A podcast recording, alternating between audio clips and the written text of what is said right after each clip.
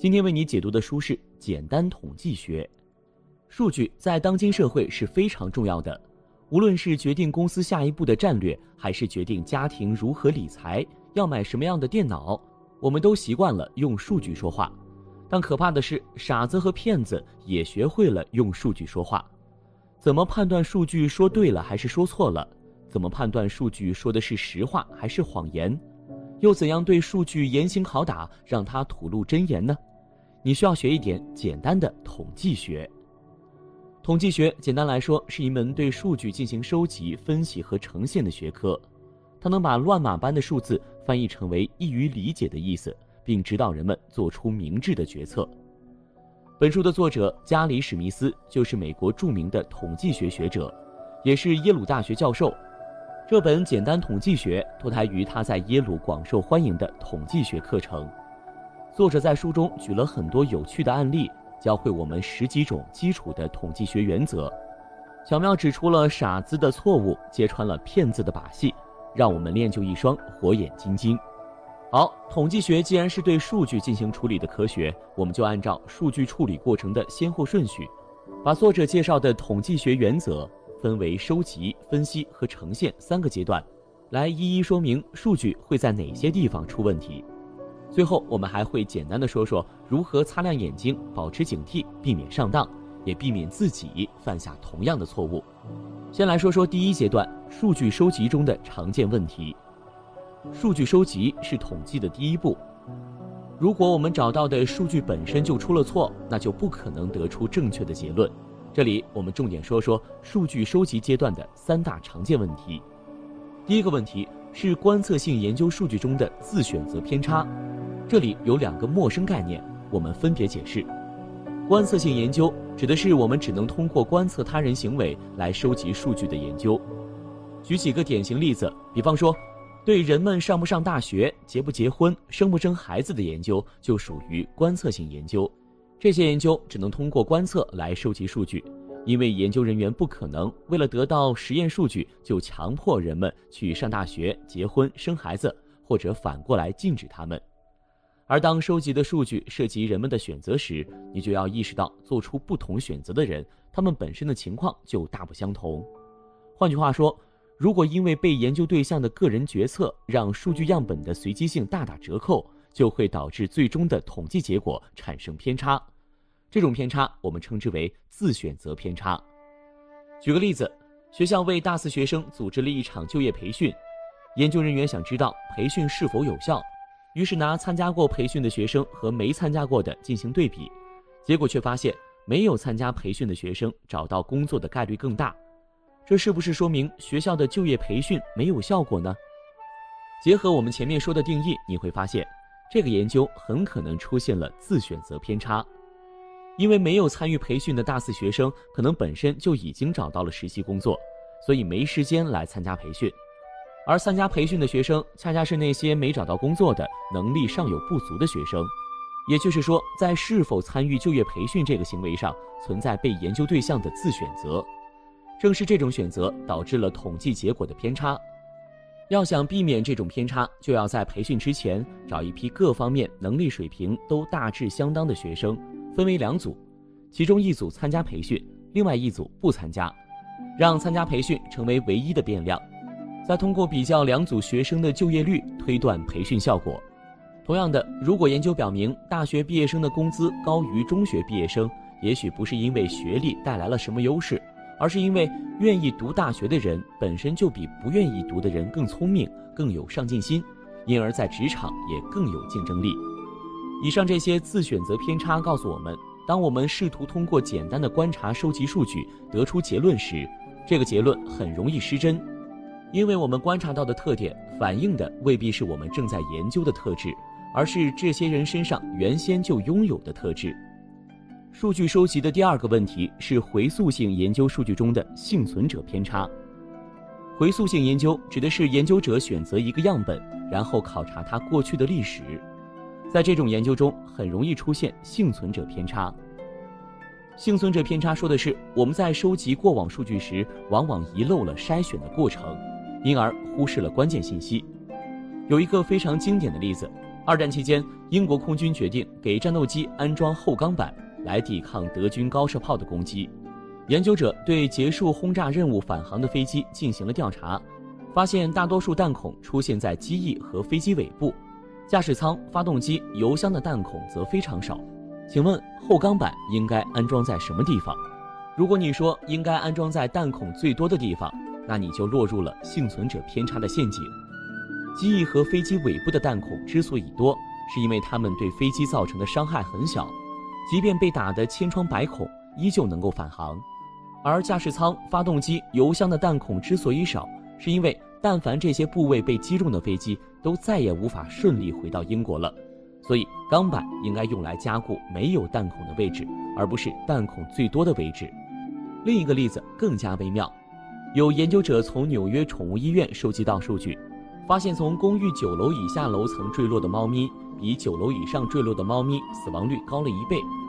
听起来是不是特别奇怪？难道从低楼层掉下来的猫咪比高楼层更容易摔死吗？这是什么原因呢？其实啊，答案还是幸存者偏差。因为从高层坠落的猫咪可能就直接摔死了，主人也没必要再去医院；而从低层坠落的猫咪，主人看到它们奄奄一息，还有生还的希望，才会带到医院去救治，因此进入到医院的死亡率统计中。所以，并不是高层坠落的猫存活率高，而是高层坠落的猫连去医院都来不及就死了。在收集数据的过程中，我们很容易直接从看到的数据当中下结论，但是。幸存者偏差提醒我们，没有看到的数据可能比我们看到的数据更加重要。接下来，数据收集的第三个问题是实证研究中的安慰剂效应。安慰剂效应顾名思义，就是说无论病人服用的药物是否包含有效成分，人们都倾向于认为它能够缓解症状，似乎得到了某种心理上的安慰。在对群体进行小范围调查的实证研究中。尤其容易出现安慰剂效应。我们举个例子，过去针对胃溃疡有一种治疗方法叫做胃冷冻，具体方法是把气球插到胃部，然后往气球中注入冰冷的液体，使得胃部失去知觉，从而缓解疼痛。这种治疗方法我们现在听起来匪夷所思，但是在上世纪五十年代，受到胃冷冻治疗的患者纷纷表示，他们的胃痛得到了好转。那是不是意味着胃冷冻疗法是有效的呢？当然不是，他们感到病情缓解完全是心理安慰。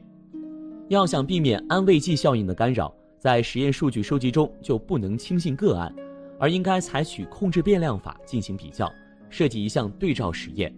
还是以胃冷冻疗法为例，如果我们想证明胃冷冻疗法是有效的，就应该随机选择两组胃溃疡患者，其中一组采用胃冷冻。在塞入胃部的气球中注入冰冷液体，而另一组也塞气球，只不过注入跟体温相当的液体。确实有人做过这个实验，得出结论：接受胃冷冻疗法的患者报告病情好转的比例是百分之三十四，而对照组患者报告好转的比例是百分之三十八。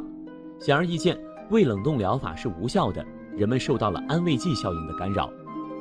总结一下，在数据收集阶段。我们容易出现自选择偏差、幸存者偏差和安慰剂效应的错误，避免这些误区，我们才能收集到正确的数据。接下来就可以对数据进行分析了。可能有人认为，分析数据不就是把数据计算一下吗？交给计算机完成不就好了？实际上并非如此，计算本身可以交给计算机来完成，但是知道为什么要计算，非得人来完成不可。我们不仅要知道数据计算的准不准确，还要知道这样的计算有没有道理，否则就会闹出笑话。下面我们就进入第二个阶段，讲一讲数据分析中的常见问题。这里我们重点讲三类。第一类常见问题叫做曲解大数定律。大数定律的意思是，当统计样本足够大时，事物出现的频率就会无限接近它理论上的概率。比方说。当我们无限次把一枚质地均匀的硬币抛向空中，落地时硬币正面向上和反面向上的概率会无限接近于百分之五十。但是很多人会认为，我们抛十次硬币就应该出现五次正面、五次反面，这是不对的。因为如果样本不够大，就可能出现各种极端情况。很可能十次都是正面，或者十次都是反面。如果你把大样本中的结论错误地移植到小样本中，这就曲解了大数定律。这种曲解具体会表现为两种截然相反的形式：一种是赌徒谬误，这个谬误认为，既然这件事已经发生了很多次，为了平衡概率，下一次很可能不会再发生。比方说，在赌桌上猜硬币，赌徒猜正面输了很多次，下次他还会继续猜正面。因为他认为每次背面朝上的事实都会提高未来硬币正面朝上的可能性，结果赔得倾家荡产。另一种是热手谬误，他认为这件事情既然已经发生了这么多次，那下回很可能再次发生。继续用赌徒猜硬币为例，赌徒连续几次猜正面都获胜，他就会认为自己现在手气正旺，下次应该加大赌注继续猜正面，结果一样还是赔得倾家荡产。所以你会发现，无论是赌徒谬误还是热手谬误，都是曲解大数定律造成的。我们不能把一系列独立事件看成是相互影响的。我们既不能认为厄运会提高好运的可能性，也不能认为厄运会永远持续下去。数据分析的第二类常见问题是混淆条件概率。混淆条件概率就是说，分不清 A 条件下 B 的概率和 B 条件下 A 的概率。并且认为这两个概率大致相等，概念呢说起来有点绕。我们来举个例子，比方说男性当中在 NBA 打球的人只占很小一个比例，而在 NBA 打球的人当中，男性占的比例是百分之百，这两者当然不能等同。你可能觉得相差这么远的两种条件概率怎么会搞混呢？事实上，就连医生这种受过高等教育的群体都很容易犯这种错误。我们具体来看一个例子。假设有种罕见的疾病，只有百分之一的得病率，检查这种疾病的机器准确率高达百分之九十九。现在有一万个人接受了检查，按照这个概率，应该是一百人得到阳性结果，但检查结果有一百九十八人呈阳性，几乎是平均值的一倍。很多医生就会下意识认为，接受检查的人就是疾病高发人群，实际上不是这样。我们做个简单的计算就知道了。这种病的得病率是百分之一，有一百人是真正的患者，九千九百人都是健康的。但由于机器的准确率是百分之九十九，就是说在九千九百位正常人当中，会有九十九人被误判成为病人，而一百位患者中也会有一个人被误判成为正常人。那么机器给出的阳性结果是九十九加九十九等于一百九十八人，接近实际患者的两倍之多。现在，假如你接受了检查，机器给出阳性结果，你八成会觉得自己命不久矣。事实上，根据上面的计算，你会知道，机器认为你病了，你不一定真的病了。可以类比一下，机场安检是为了防范恐怖分子，但是报警器还会因为普通人身上的钥匙和手机而响起来。这时出现恐怖分子，机器就会报警的概率，和机器报警了就说明有恐怖分子的概率。两者之间天差地别。同样的，你实际患病，机器查出阳性，和机器查出阳性，你实际患病，这两者也完全不是一回事儿。如果医生混淆了两种条件概率，认为接受检测的人属于疾病高发人群，就会导致灾难性后果。数据分析的第三类常见问题是误判相关因果。如果两个变量在数据上表现出相关关系，并不意味着它们必然存在因果关系。举个例子，研究表明，美国的啤酒销量和已婚人口的数量，两者的统计相关性高达百分之九十九。但是，我们能认为喝酒会导致结婚吗？或者倒过来，认为结婚会导致喝酒吗？这些当然全都是胡说八道。正确的解释是，当美国的人口随着时间增长，啤酒的消费数量和登记结婚的数量也随之增长。这两者都跟第三个因素，也就是美国的人口增长有关系，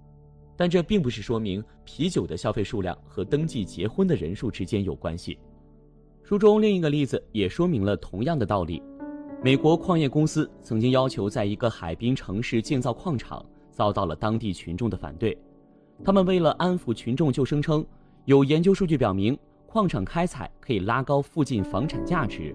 这显然也是无稽之谈。两者之所以具有相关关系，是因为矿山价值和房产价值都在随着时间上涨，并不能说明房价上涨就因为建了矿场。要记得，相关不是因果。数据分析的第四类常见问题是忽略均值回归。均值回归，顾名思义，就是说事物发生的概率都围绕着一个均值来回波动，在均值两头的极端现象都有向平均值回归的趋势。均值回归这个现象之所以会出现，是因为我们在做单次测量的时候，这种测量往往是不完美的，一次投资成败不能完全反映基金经理的水平高低，一次期末考试也不能完全反映学生的真实成绩。我们就以学业测验来举例，假设题库中有一百道选择题，每次考试都只考其中的十道题，有个学生掌握了其中的五十道题，理论上应该能得五十分，但如果抽出来的十道题恰好都是他会的，在这次测验中他就能得到满分；如果这十道题都是他没学会的，他就要得零分。你看，这样的单次测验显然是不完美的。但无论是考满分还是得零分都不会长久。如果他水平保持不变，仍然只会那五十道题，那么再多考几次，他的真实成绩总会暴露出来。换句话说，他的能力值是围绕着五十这个分数来回波动的。也就是说，在多次测量中，他的成绩出现了均值回归。均值回归是统计学中很简单的道理，我们在日常生活中却总是忽略它，盲目的做出预测。书中举了个例子，说的是美国的道琼斯工业平均指数，这个指数就是股民常说的道指，只有全美国最优秀的三十家公司股票才能进入道指，所以不时会有公司落榜道指，也有新公司上榜。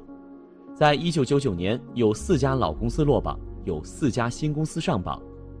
如果你手里正好有一万块用来投资，你会买落榜道指的老公司股票呢？还是买上榜道指的新公司股票呢？你可能觉得当然是新公司了，毕竟风头正劲嘛。但你得考虑均值回归的问题，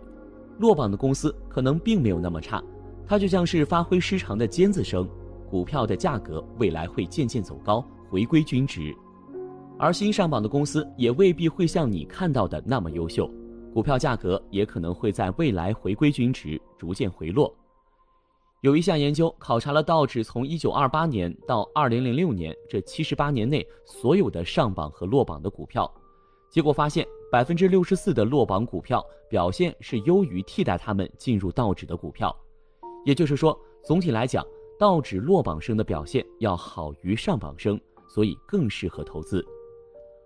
好，到这里呢，我们总结一下，在第二个阶段，我们讲了数据分析中的常见问题。包括曲解大数定律、混淆条件概率、误判相关因果、忽略均值回归。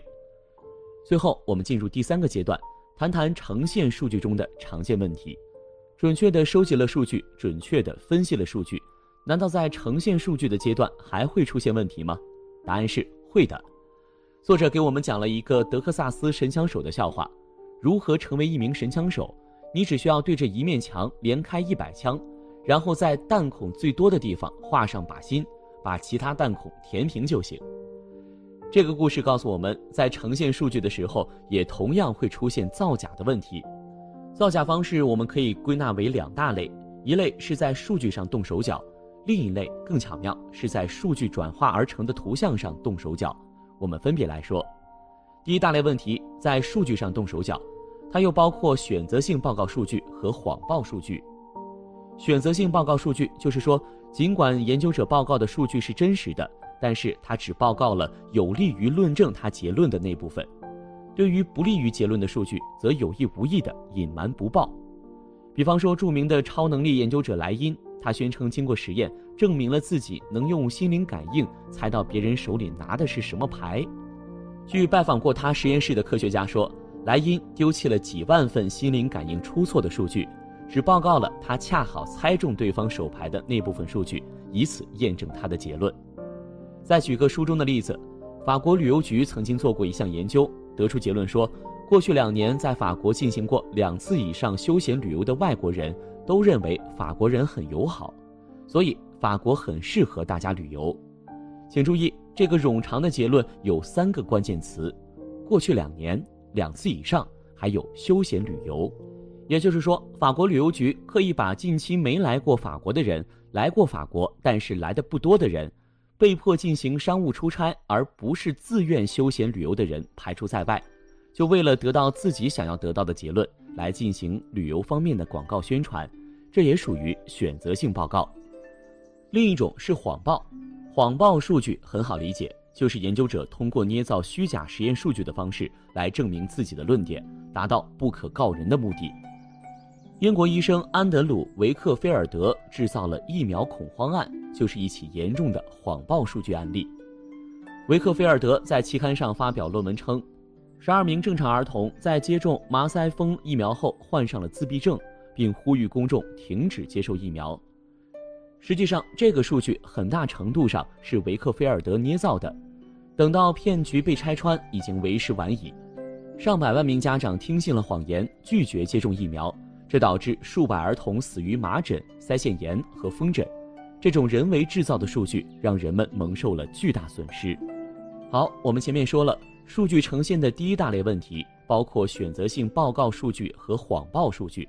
下面我们要继续说数据分析的第二大类常见问题，叫做用图像扭曲真相。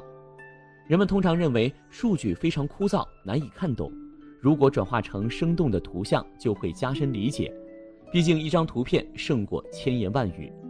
但是别有用心的人会利用制作图像的过程，有意无意地扭曲真相。比如说吧，二零零九年，纽约洋基棒球队启用了一个新的体育场。这个体育场的建设成本超过了二十亿美元，很多球迷就担心洋基队会提高票价以支付建场馆的费用，于是洋基队就做了张表格来展现从一九九五年到二零一零年这十五年间的门票走势。从这个图上来看，门票价格非但没有加速上涨，反而是增长趋于平缓。但这并不是真相，洋基队在这里耍了个小心机。一般在画坐标轴的时候，我们通常会把时间放在横轴，但是洋基队故意在统计图中把时间放在纵轴，把票价放在了横轴。当数轴发生了颠倒，图像也会相应逆转。原本是一张票价加速上涨的图，就显得像是增速放缓了一样。还有，股票分析师在推荐股票的时候，经常会指着图片告诉大家，这只股票这几天涨势很猛。这种说辞会鼓动很多不明就里的投资新手跟风买入。事实上，几天的涨跌说明不了什么。我们不能只关注眼前利益，应该找到零点，看看到底是真的上涨，还只是下跌过程中的一次小小回调。说到这里，《简单统计学》这本书的主要内容就讲的差不多了。我们讲过了数据收集、分析和呈现中的九类常见问题。最后就来说一下如何防止别人用数据欺骗我们，我们又如何避免用数据欺骗自己？要想避免常见错误，首先我们要在数据统计的每个阶段认清它们；其次，我们要保持开放的心态，任何人都会犯错，无论他是江湖骗子还是科学巨人，我们都要坚持实事求是；再次，我们要学会运用常识来分析问题，不要轻信缺乏数据的理论。如果理论本身看起来就不切实际，比如有人宣称穿红色袜子可以减少本命年的霉运，那我们就应该让他展示背后的数据。最后，即便可笑的理论背后有数据支撑，你也要知道，数据很容易取得，也很容易造假。缺乏理论的数据同样不可信。最好的办法是使用新数据来检验理论，通常你都能发现致命的问题。